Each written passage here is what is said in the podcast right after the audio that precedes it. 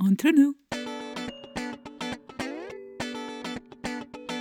Entre nous, Le podcast pour parler de sexualité, par vous avec vous. pour vous. Bienvenue à toutes et à tous. Alors, aujourd'hui, on vous propose un podcast hors série, tout particulier, parce qu'en fait, cet été, juillet et août 2021, il s'est passé beaucoup de choses en coulisses, en backstage, comme on dit en anglais. Et on voudrait vous partager en fait tous ces balbutiements parce que voilà, on a été silencieux pendant deux mois. On reprend le rythme de publication d'un podcast par mois, les premiers jeudis du mois. Et on est très fiers tous ensemble de vous présenter en fait ces coulisses. Je suis aujourd'hui ici avec euh, Michel, notre producteur de podcast, et euh, j'ai énormément de gratitude pour toi, pour tout le travail fabuleux que tu fais. Peut-être question un peu euh, inhabituelle hein, au 23e podcast de se demander c'est quoi un podcast. Mais est-ce que tu peux déjà expliquer aux gens c'est quoi un podcast? En fait, podcast, c'est un mot valise qui contient pod de iPod, cast de broadcast, donc composé de deux mots. C'est un ensemble de technologies qui existent depuis assez longtemps, mais qui ont été remises au goût du jour par Apple au moment où ils vendaient beaucoup d'iPod et ils ont proposé la formule podcast. L'idée, c'était quoi? C'était que n'importe qui puisse faire du contenu pour le public, par le public. Donc, ce n'est plus une société qui envoie du contenu euh, en tant que société vers le public, mais n'importe qui pouvait commencer à créer du contenu. Ça, c'est la vague Web 2.0. Mais le podcast, en fait, c'est la possibilité de s'abonner et d'être notifié d'un nouveau contenu apparaissant. Et le podcast, au début, avec l'abonnement par flux RSS, c'est ce fameux fichier avec un langage code qui permet de faire la technique d'abonnement. Il concerne tout type de médias sur Internet. Ça peut être euh, du son, de la vidéo, des PDF. Évidemment, avec le temps, les gens ont retenu surtout le son, parce que c'est le son qui a pris place dans le podcasting. Alors, euh, j'aime bien le terme canadien balado-diffusion, parce que ça illustre bien ce qu'on fait. On enregistre quelque chose, on en fait un MP3, on le met à disposition sur un serveur, et puis on le télécharge et on l'écoute quand on veut en se baladant. Ah, c'est poétique, hein, dit comme ça, je trouve ça donne envie. hein. et d'ailleurs, on y est, hein, on est très content de vous proposer les podcasts. Et puisque tu parles qu'effectivement, on peut les écouter en baladant, un peu où on veut, ça fait partie des changements de cet été. Alors, euh, tu peux nous en dire plus? Il y a une culture États-Unis, une culture Europe. Aux États-Unis, les gens peuvent passer une heure à écouter un podcast, alors qu'en Europe, on constate dans les statistiques que 30 minutes, c'est déjà très long. On en parlera plus tard, mais il y a une différence culturelle aussi sur les commentaires. Aux États-Unis, on peut en vivre full-time. En Europe, c'est moins évident. Je crois que notre ASB est la première, en tout cas avec un statut de non-profit organization, à subsidier ses besoins grâce à la production de podcasts. Ça, je crois que on a été, en tout cas, parmi les premiers. En Europe, quand quelqu'un crée un podcast, souvent il se met sur une, deux, voire trois plateformes. Et c'est souvent parce qu'il constate dans son hébergeur que l'hébergeur lui propose de diffuser ses podcasts vers d'autres plateformes qui se dit Ah, tiens, c'est vrai que tant qu'à faire. Donc l'idée, c'est de se dire bah, pourquoi est-ce qu'on va imposer au public qui nous écoute d'avoir absolument l'application Apple Podcast alors qu'ils ont peut-être un Android, un Windows Phone? Puisqu'on écoute en balade de diffusion. Donc l'idéal, c'est de pouvoir diffuser le contenu un peu sur toutes les plateformes possibles imaginables pour s'adapter à tous les types d'appareils capables de balader le MP3 et pour nous écouter. La conclusion finale, c'est plutôt que d'aller demander au public de venir à nous, c'est à nous à aller dire bonjour au public et à nous proposer au public. Le premier changement qu'on a mis en application, c'était ça. C'était d'abord se dire, tiens, où est-ce qu'on est maintenant? Et on va accroître ce nombre. Alors là, pour l'instant, tu as le plaisir d'être référencé sur 48 plateformes à ce jour. Oui, c'est dingue, quoi. Il y en a encore 6 où on est en attente. Il y a beaucoup de travail en background derrière à faire et ça ne se voit pas. Ça, c'est la première chose qu'on a changé. La deuxième chose qu'on a changé, c'est que c'est bien beau d'avoir un beau podcast, une belle pièce de théâtre, mais si la pièce de théâtre se joue dans une salle vide, ou que la salle n'est pas connue, qu'on n'a pas fait de publicité sur la salle, il y a peu de chances qu'on ait des articles de presse qui parlent d'un grand succès d'une belle pièce de théâtre, pour prendre une métaphore.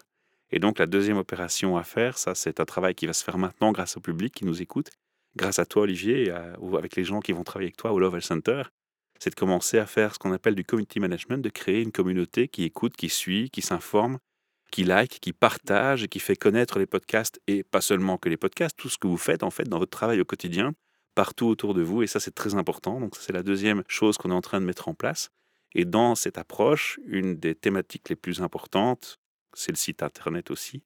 Site internet qui était excellemment bien managé par ton webmaster, mais qui maintenant doit aussi évoluer. Il y a des choses à améliorer en termes de podcasting avec le SEO, Search Engine Optimization. Et on a fait un travail là-dessus aussi déjà. Et puis on a installé sur ton site internet Et ça, c'est la troisième phase de travail qu'on a fait. C'est pour ça qu'on a fait une longue pause, parce que tout ce que je suis en train d'expliquer prend du temps. On a installé des plugins, des outils pour pouvoir gérer mieux, d'une part, les possibilités de s'abonner à toutes ces plateformes qui existent, de présenter le mieux possible les podcasts, et puis toujours avec la mentalité informatique de se dire euh, un service peut être down un jour et ne pas fonctionner. Et puis quand on arrive sur le site, on s'attend à avoir un contenu, on annonce, on voit le texte du contenu, mais le contenu n'est pas là. Ça fait bizarre. Dans ce cas-là, ce qu'on fait, c'est qu'on met une solution backup en place. Les gens qui vont aller voir les articles du podcast auront Simplecast pour jouer le podcast dans la page. Mais si un jour Simplecast ne fonctionne pas, eh bien on a un autre euh, outil dans le site web qui de toute façon affichera un player qui permettra quand même d'écouter l'épisode. Beaucoup d'informations techniques en une fois, beaucoup de choses qui ont commencé par du technique mais qui étaient je pense nécessaires pour préparer le terrain et pour euh, proposer des améliorations. Pour euh, résumer, on est présent maintenant sur 48 plateformes. C'est dingue, c'est génial. On sent qu'on passe euh, des phases dans la croissance et l'expansion et de la maturité du Level Center. Ça fait super plaisir parce qu'on a beaucoup de créations, beaucoup de choses à proposer. D'ailleurs, statistiquement, on a vu les chiffres immédiatement monter. Oui. On a fait du plus 25 à 30% dès les premières semaines. Et donc actuellement, on a plus de 10 000 téléchargements. Plus de 10 000 téléchargements uniques. Alors ça aussi, c'est un point qu'on n'a pas abordé, mais on a aussi mis en place des outils de statistiques qui n'étaient pas présents. Pourquoi? Parce que quand on fait un projet, on peut faire le projet à l'ancienne, se fixer un objectif bien loin, attendre d'essayer d'arriver, puis quand on est presque là, ah non, on a fait une erreur, faut recommencer tout depuis le début. Mais non, c'est pas comme ça que ça marche. On fait une approche Lean Startup où on va progresser par palier. Chaque palier est évalué, et pour évaluer, il faut quoi? Des statistiques. On a implémenté aussi un outil de statistiques avec tous les référents des flux RSS, parce qu'il y en a plusieurs maintenant. Il y a plusieurs hébergeurs aussi, ça c'est aussi un changement. On va peut-être faire la distinction rapidement entre hébergeur et répertoire. L'hébergeur, c'est là où tu mets ton fichier MP3, tu publies, qui te génère un flux RSS. Alors il y en a un qui est le principal, qui est Simplecast, et puis il y en a plein d'autres qui sont secondaires, qu'on a créés parce qu'il faut être sur ces plateformes et qu'il faut passer par là, mais ce n'est pas les plus importants. Dans les statistiques, eh bien, on a regroupé tous ces flux dans une seule plateforme qui analyse nos chiffres et qui nous donne des comptes rendus. Et ensuite, ton flux RSS, donc euh, là où tu mets ton MP3, ce lien d'abonnement, mais il est envoyé vers d'autres plateformes qu'on appelle des répertoires. Alors la différence, un répertoire, typiquement Deezer, Spotify, n'ont pas le contenu sur leur serveur, ils ont juste la référence d'un lien qui dirige vers le fichier où il se trouve. Et ça, bah, ces répertoires, ils sont aussi très nombreux, alors la liste est exhaustive, elle va progresser et croître. Mmh. Merci Michel. donc pour tous ceux qui nous écoutent, voilà, quand vous contribuez par des donations au Lovell Center pour soutenir vos productions mensuelles de podcasts et toute autre activité au Lovell Center pour la jeunesse, la périnatalité ou autre, voilà, vous contribuez à une dynamique quand même euh, qui s'améliore de mois en mois, d'année en année. Le podcast a déjà deux ans.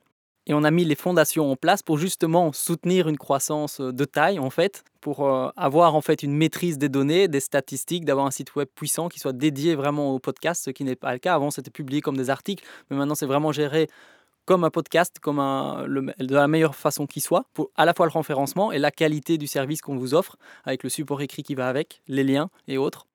Comme ça, vous ne devez pas prendre note, tout est écrit, et vous pouvez simplement jongler euh, d'une séquençage à l'autre et c'est spécialement intéressant sur euh, YouTube, par exemple. Mais c'est important d'insister sur le côté statistique, hein, parce que ça permet aussi de voir, voilà, on a pris une direction. Comme on sait que le podcast n'est pas quelque chose qui génère beaucoup de commentaires, si on n'a pas de retour du public, et là on va parler justement de, vous, auditeurs, c'est la meilleure chose que vous pouvez faire pour nous aider avant même une donation, parce que ça fait partie du jeu, c'est de faire un commentaire, nous donner des idées, inspirer, suggérer, interagir. On a cette mesure-là qui est possible, qui est très euh, humaine, proche, si vous participez, si vous décidez de faire le pas de participer. Sans ça, bien, on a des outils de statistiques purement informatiques qui vont nous dire il y a autant de téléchargements, autant de vues sur tel épisode plutôt qu'un autre, et ça nous indique si on va dans la bonne direction par rapport au contenu aussi. Notre contenu va varier en fonction des statistiques, mais si vous avez envie d'avoir une influence plus grande que des chiffres, manifestez-vous. Peut-être que ce qui vous manque, c'est de savoir comment faire. C'est très simple. Vous pourriez le faire sur le site internet en tout cas, c'est ce qu'on est en train de préparer, que chaque article pourrait être commenté sur le site internet. Chaque article de podcast, c'est le meilleur endroit pour le faire d'abord. Mais les podcasts, quand on va les publier, soit vous êtes abonné, vous êtes notifié avec votre outil qu'il a un nouvel épisode à écouter, c'est facile, soit vous ne le connaissez pas, ou vous le découvrez. Et dans tous les cas, ce qu'on va faire, c'est qu'on va communiquer sur les réseaux sociaux, tel épisode est mis en ligne, que vous soyez abonné ou non. Les réseaux sociaux sont aussi un endroit où vous pouvez faire vos commentaires, vos remarques et vos suggestions on y prêtera la plus grande attention. Voilà, donc nous, on ose parler de sexualité, d'inviter des gens à contribuer, euh, et on est très heureux d'entendre vos feedbacks, en fait, souvent en privé, et euh, ça nous plaît, ou vous envoyez un email également, ça nous aide, c'est enthousiasmant, on voit l'effet qu'on a pour euh, contribuer à votre bien-être, les feedbacks sont fabuleux jusqu'à présent, effectivement, et on vous invite à oser commenter, justement. Alors Michel, Juste pour euh, que les gens comprennent, voilà, un podcast, c'est quand même une production. C'est sérieux? Ça prend combien de temps de faire un podcast? Ça va dépendre de la façon dont tu vas le faire. Tu peux très bien faire un podcast en 20 minutes. hein. Tu t'enregistres, tu mets en ligne et puis tu te poses pas de questions. Maintenant, si tu veux commencer à regarder, tu vas commencer à regarder à un peu mieux maîtriser le son. Alors, tu as deux techniques. Soit tu enregistres dans les meilleurs contextes, tu fais des investissements, ça qui coûte de l'argent. Soit tu payes un ingénieur son. Nous, dans notre SBL, on a choisi d'améliorer le son à la prise pour travailler moins ensuite. Ça va influencer le facteur de temps de travail. Mais en fait, la vérité, c'est que si tu as un invité qui parle à ton micro dans un podcast et qu'il a une manie ou un tic verbal, la personne au début va être super contente de son expérience, mais au bout d'un certain moment, elle risque d'être mal à l'aise avec le contenu. L'idée consiste à mettre en valeur un maximum l'invité et les intervenants au micro pour que tout soit le mieux possible et le plus en valeur de chacun. Moi, je prends le temps, en fait, et à ce moment-là, ça commence à devenir très chronophage, de couper les E, les hésitations, les blancs trop longs, quitte à parfois à ce que ça s'entende un petit peu une coupure. Si tu commences à faire ça, effectivement, ça devient très très vite chronophage. Et pour vous donner une idée, sur une demi-heure de prise de son, ça peut très bien monter à 6 heures de travail. Donc il y a l'heure de déplacement, plus enregistrement. Après quoi, il faut encore ajouter entre 5, 6 et parfois même 7 heures, ça dépend de la durée du podcast à la source. Parce que vous avez 30 minutes en finale, mais parfois c'est 45 minutes qui sont enregistrées, il faut le savoir. Puis après, il y a les équilibrages et les réglages de son à faire. Il faut le publier sur les plateformes. On ne diffuse pas sur les 48, on, on diffuse sur 5 ou 6 qui sont les hébergeurs, on l'a expliqué tantôt. De nouveau, au lieu de publier une fois, on publie 5 fois. Ça prend facilement une bonne heure pour faire tout ça. Et après, ça se diffuse tout seul vers les répertoires. Alors, il y a l'édition du fichier son, mais il faut préparer les textes, la retranscription des questions.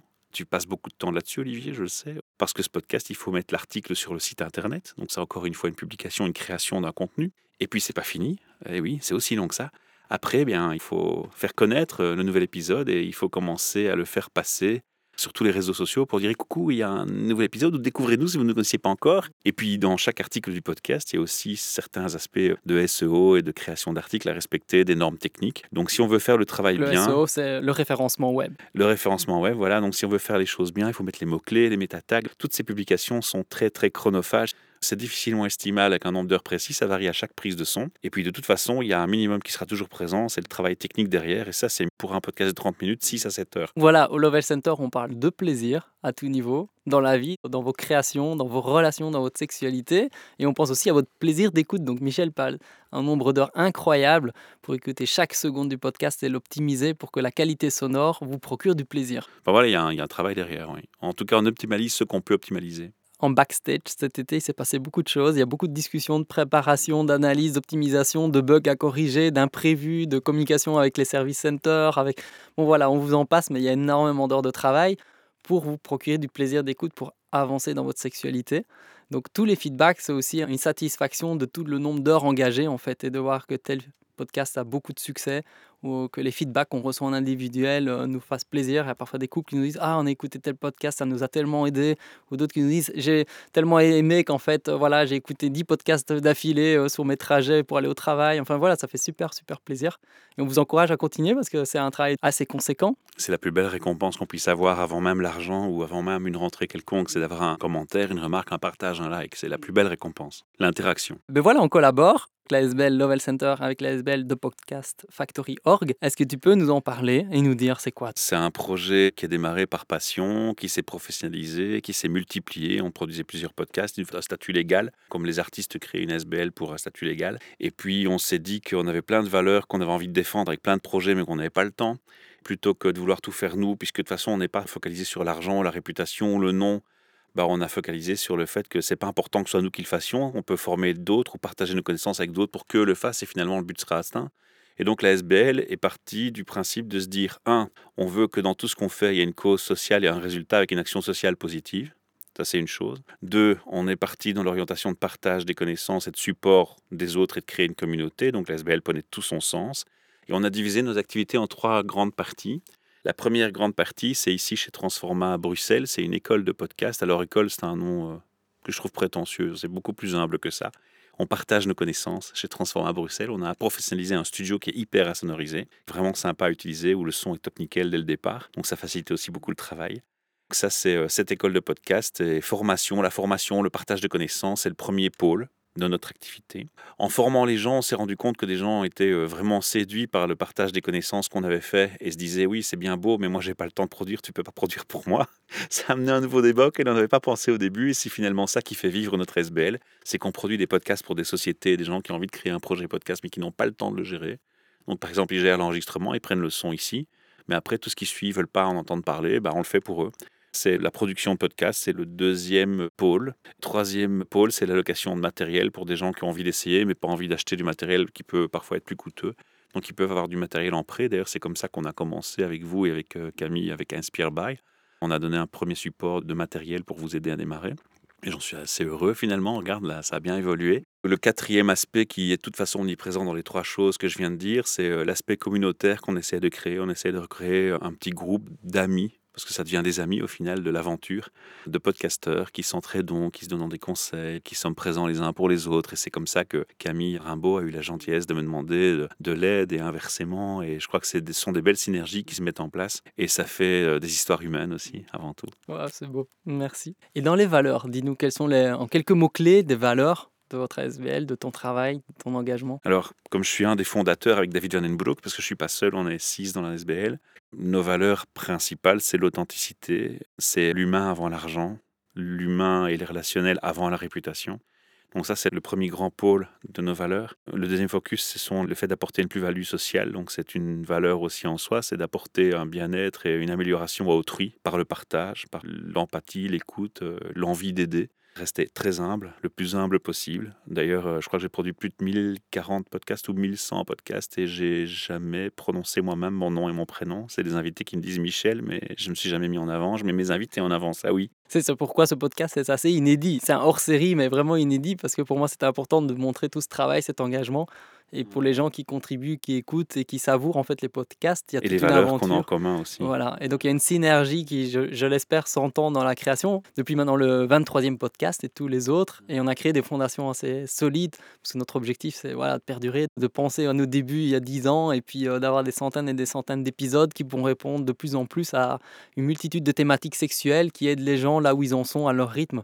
Et ça me fait super plaisir parce que voilà, nos valeurs sont très communes et très euh, similaires et en synergie. L'écologie est importante pour nous. Notre site web, l'ASBL et les sites web qu'on propose ou qu'on maintient pour nos amis sont hébergés chez un fournisseur qui est à 98% éco-friendly, avoir des data centers écologiques. Tout est pensé en termes d'écologie. Bon, il y a des choses où on n'a pas de pouvoir et pas d'action, mais tout ce qu'on peut faire, on le fait. Et alors, ce qui me tient à moi, particulièrement à cœur et qui fait que je me sens tellement impliqué dans ton projet, c'est que la sexualité, c'est un sujet qui me parle. Je suis quelqu'un qui est pour l'ouverture d'esprit, je n'aime pas trop la société genrée telle qu'on la connaît maintenant. J'ai un combat aussi que j'ai envie de mener depuis très longtemps au fond de moi sur ce thème. Et quand tu m'as dit, euh, je fais ce podcast, je me suis dit, allez, chouette, quelqu'un le fait, tu vois. Je pensais pas, oh, dommage, je l'ai pas fait. Non, je pensais, chouette, quelqu'un le fait. Toujours dans cette idée, si quelqu'un le fait, c'est ce qui compte. Alors maintenant, le fait que tu me proposes de participer, de travailler plus profondément et de façon plus impliquée dans le projet, le plus beau cadeau du monde. C'est waouh, merci. merci, c'est une joie partagée et j'espère pour vous aussi d'ailleurs. Voilà. Et dans tes besoins actuels? On a besoin de donations parce que pour l'instant, on paye tout de nos poches. Donc l'ASBL subvient à ses besoins basiques, mais euh, s'il y a du rachat de matériel et des frais extra, Souvent, ce sont nos propres salaires qui payent euh, tous ces frais. Et donc, forcément, les donations vers l'ESBEL sont les bienvenues. On va faire des événements bientôt. On va, si on peut, euh, parce qu'avec le Covid, c'était aussi quelque chose qui était euh, bouleversé. On avait déjà fait des événements. On va aller de plus en plus vers du partage de connaissances, créer des événements où, par exemple, on va inviter tous les podcasteurs à, dans des gros événements, venir présenter leur projet podcast. Que chacun puisse se mettre en avant, voilà.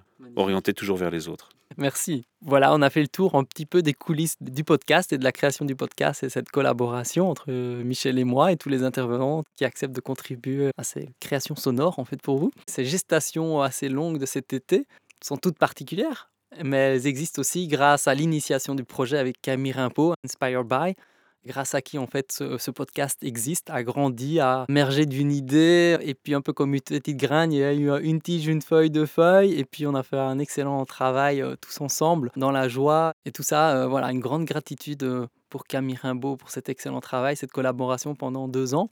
Et aujourd'hui, il se fait qu'effectivement la vie prend des directions pour chacun différentes. Ben voilà, on passe à une deuxième phase et on continue en fait à exister pour le plus grand plaisir de tous tout en reconnaissant nos racines, euh, nos origines et le travail de chacun et de chérir le futur euh, qui s'accueille pour tous. Voilà. On compte sur vous, hein. faites des likes, faites des partages, soutenez-nous, encouragez-nous. les dons sont les bienvenus, mais la plus belle donation, c'est la donation du cœur. C'est celui qui fait que je partage ce podcast, je le fais connaître. Ça, c'est top. Quoi. Et donc pour les prochains podcasts, ben, on va essayer de vous surprendre, de vous aider, d'apporter du contenu frais, léger, profond et moderne à la fois. On vous invite à des témoignages. Vous êtes les bienvenus pour euh, nous contacter et voir si effectivement vous avez envie de passer au micro pour partager une expérience de vie ou une histoire de vie euh, qui est la vôtre et qui pourra répondre certainement, rentrer en écho avec la vie d'autres personnes. Ça me fait penser en fait à un des services qu'on propose, c'est les parenthèses intimes. C'est des soirées avec trois personnes où on partage des événements en privé. Donc là, c'est pas des podcasts, ça reste en privé. Où on partage notre histoire sexuelle, mais ici quelque part, c'est un peu dans cet esprit d'écoute de soi, de créer un espace-temps pour se poser, parler d'intimité. Mais ça se passe au micro et on le partage à tout le monde, voilà, de manière généreuse et euh, en espérant que ça puisse aider un maximum de personnes. Si vous avez des envies, des désirs par rapport à des thématiques ou des intervenants ou des intervenantes, dites-le nous et on essaiera de créer ça. Et moi, j'ai envie de te remercier, toi, Olivier, parce que ce projet n'existerait pas sans ton initiative euh, et donc sans cette volonté de créer ce centre. Et euh, donc, heureusement, elle existe. Et j'ai envie de rajouter que ça peut paraître euh, un peu parfois intrigant hein, d'entendre parler d'un Love Health Center. Alors, t'expliques très bien ce que tu fais, mais je pense que tu ne mesures même pas toi-même parfois l'ampleur de ce que tu proposes. Je vais prendre un exemple très concret de la vie. Je sais, moi, parce que j'en ai connu, des, personnes ont subi des agressions sexuelles. Et euh, ce qui était un frein quand j'ai échangé avec eux, c'est de savoir que dans la société, le sexe était tellement tabou que ça ajoutait une difficulté pour s'exprimer. Et dans le très beau projet que tu proposes, en rendant le sexe moins tabou et plus populaire et plus libre dans les paroles et dans le dialogue, tu vas indirectement permettre à ces gens de pouvoir s'exprimer plus facilement aussi sur leur souffrance. Et moi, je dis chapeau. Merci pour ça et pour eux. Merci. Rendez-vous au prochain épisode. Entre nous. Entre nous. Le podcast. Pour parler de sexualité. Par vous. Avec vous.